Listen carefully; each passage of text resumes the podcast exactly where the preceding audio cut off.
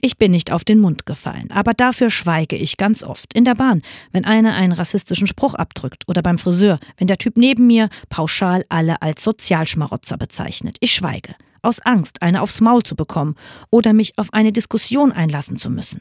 Das ist nicht die Lösung. Gerade geht die bisher oft schweigende Mehrheit auf die Straße, bekennt sich zu einer Gesellschaft, die für die Demokratie steht, die Menschen nicht ausgrenzen und dem Rechtsextremismus keine Chance geben will. Ich muss lernen, auch im Kleinen meinen Mund aufzumachen. Dabei reicht es schon, wenn ich vielleicht sage, diese Meinung teile ich nicht. Das ist menschenfeindlich. Oder erzähle, wie es meinen Großeltern als Sozialdemokraten unter den Nazis erging. Sehr schlecht.